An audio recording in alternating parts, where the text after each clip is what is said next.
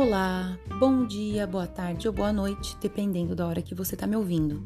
Meu nome é Carolina Delfim, eu sou aluna da graduação em História na Unicamp e eu vou falar sobre a importância do trabalho com as fontes para a escrita da história. Vou falar sobre anacronismo e também sobre alteridade. Mas uma coisa de cada vez. Vamos começar falando sobre fontes. Antes de qualquer coisa, o que é uma fonte histórica?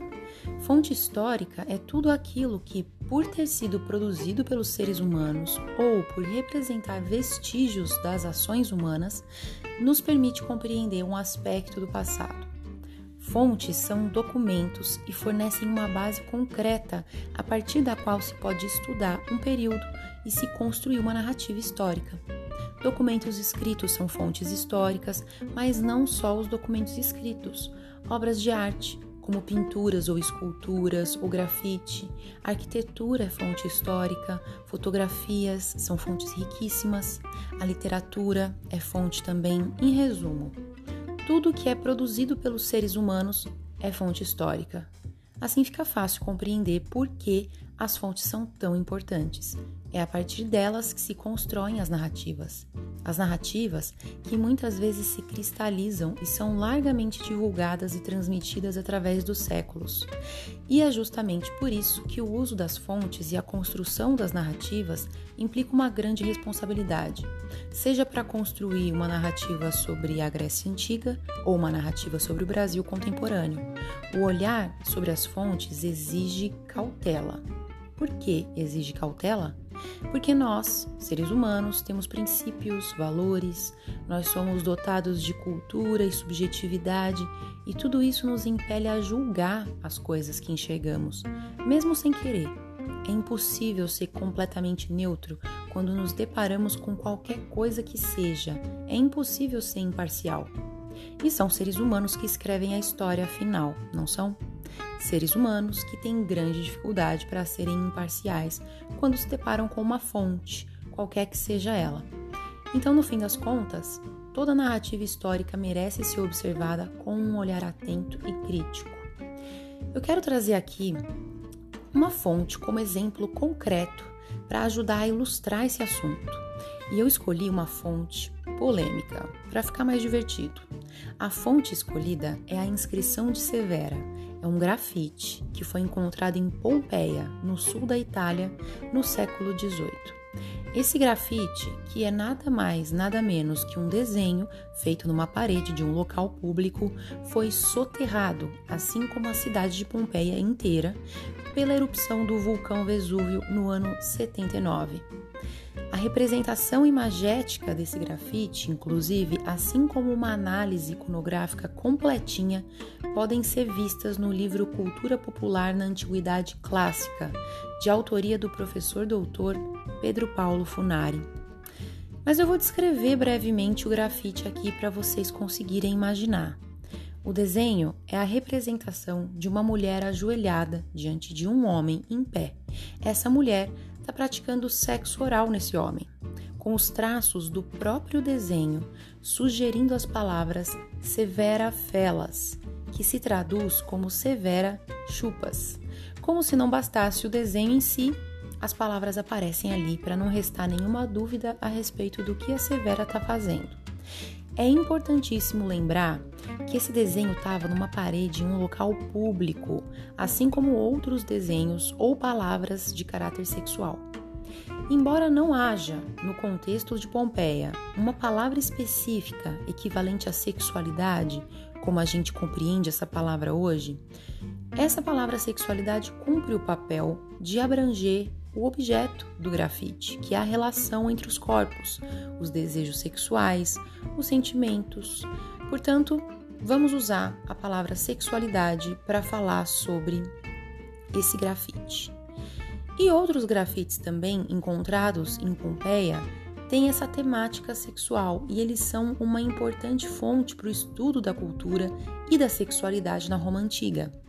O fato de que eles expressando esses temas relacionados à sexualidade, como o amor, o ciúme e as próprias práticas sexuais, estão em locais públicos da cidade, visíveis a todos, esse fato nos ajuda a entender que a sexualidade ocupava, lá em Pompeia, no século I, um lugar muito diferente do que ela ocupou no século XVIII, XIX, XX e até hoje na sociedade em que vivemos. A sexualidade é vivida de maneiras diferentes em locais e períodos diferentes, assim como qualquer aspecto da experiência humana, né?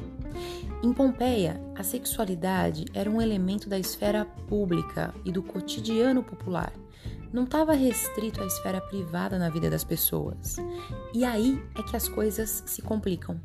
Os historiadores que descobriram a inscrição de Severa, soterrada lá em Pompeia, descobriram no século XVIII, quando a visão sobre sexualidade era radicalmente diferente.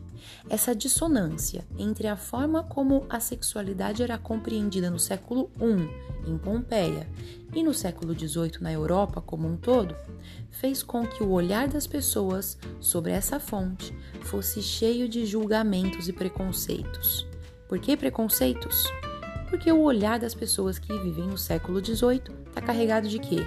Da cultura do século XVIII, da subjetividade do século XVIII. E de acordo com os padrões do século XVIII, uma fonte histórica como essa era obscena. E foi assim que ela foi classificada como obscena, imoral, pornográfica isso foi um grande desserviço, porque a inscrição de Severa, assim como muitas outras fontes de caráter sexual que foram encontradas em Pompeia, ficou ignorada numa parte escondidinha do Museu Arqueológico Nacional de Nápoles. A Severa e todas as outras ficaram lá por muitos anos. Muitos mesmo, foi só em 2000. Repito, apenas no ano 2000 que essas fontes foram abertas ao público e ainda assim sob uma crítica pública do Vaticano. Pois é. Porque as pessoas do século XVIII, XIX, XX ou até mesmo do século XXI podem olhar para esse grafite e considerá-lo obsceno?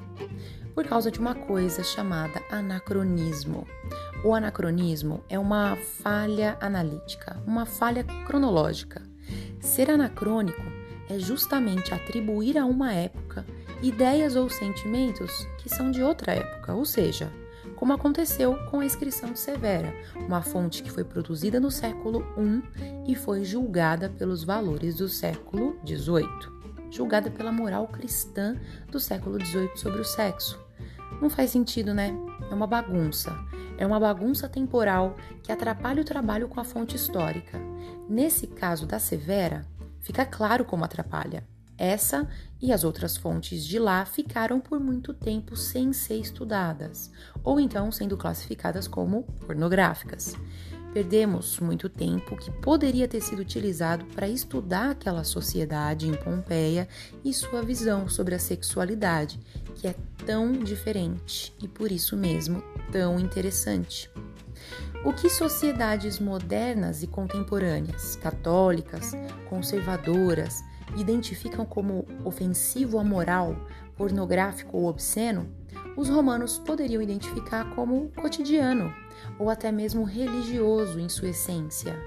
Para analisar fontes como a inscrição de Severa e construir uma narrativa histórica que não seja injusta, é necessário fazer um esforço, o de incluir a fonte no universo cultural em que ela foi produzida, para evitar o julgamento precoce com os valores contemporâneos para evitar o anacronismo. Além de anacronismo, outro conceito bastante importante e que cabe aqui nessa conversa é a alteridade. Alteridade, que resumidamente é o reconhecimento do outro como sujeito singular, dotado de uma subjetividade própria, nem melhor, nem pior do que eu, só diferente. Alteridade tem a ver com o reconhecimento e o respeito às diferenças do outro, é um conceito muito importante, seja de uma perspectiva histórica ou até mesmo antropológica, por exemplo, porque quando um pesquisador entra em contato com uma cultura diferente, ele precisa exercitar a alteridade, ou seja, ele não pode fazer um julgamento de valor sobre a cultura do outro. ele deve estar aberto a compreender essa cultura sem os preconceitos que carrega. Enquanto o anacronismo trata de uma incoerência cronológica, a alteridade trata da necessidade de reconhecer as diferenças sem juízo de valor. E isso não se restringe à esfera do estudo da história, ao contrário, pode se ampliar para toda a experiência humana. Bom, nós falamos sobre bastante coisa e eu quero amarrar todas elas, então vamos lá.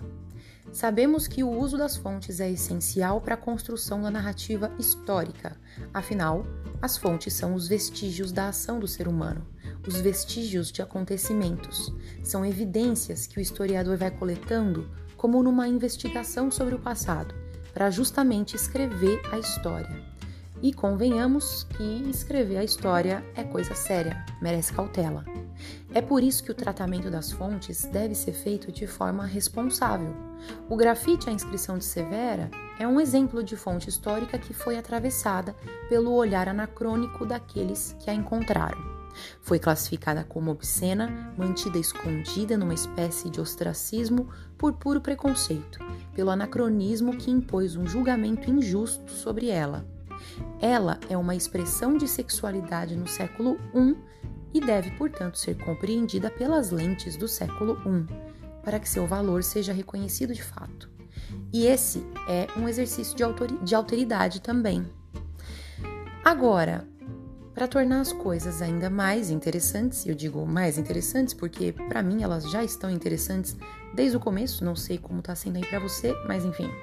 Para tornar as coisas mais interessantes, pelo menos para mim, vamos pegar essa reflexão sobre a importância do uso das fontes e sair um pouco da esfera do estudo da história, fazer uma conexão com a atualidade. Vocês com certeza já viram algumas fake news por aí, narrativas mentirosas que não têm nenhuma fonte ou que manipulam as fontes para distorcer a percepção de quem as ouve ou quem as lê. Talvez vocês também já tenham visto pessoas negando fatos históricos, como o Holocausto ou a ditadura militar no Brasil, esses são bem comuns. A divulgação de notícias falsas e do negacionismo histórico pode ser muito perigosa, por isso, é importante manter um olhar crítico sobre as informações que chegam até nós, porque ninguém é imparcial, ninguém é neutro, nem o historiador, nem o jornalista, nem eu, nem você. Nunca deixe de verificar quais são as fontes de uma notícia ou de uma narrativa. Quem foi que escreveu? O que é que fez com essas fontes? Qual era a intenção? Pode ser um pouco trabalhoso, mas é melhor do que ser enganado.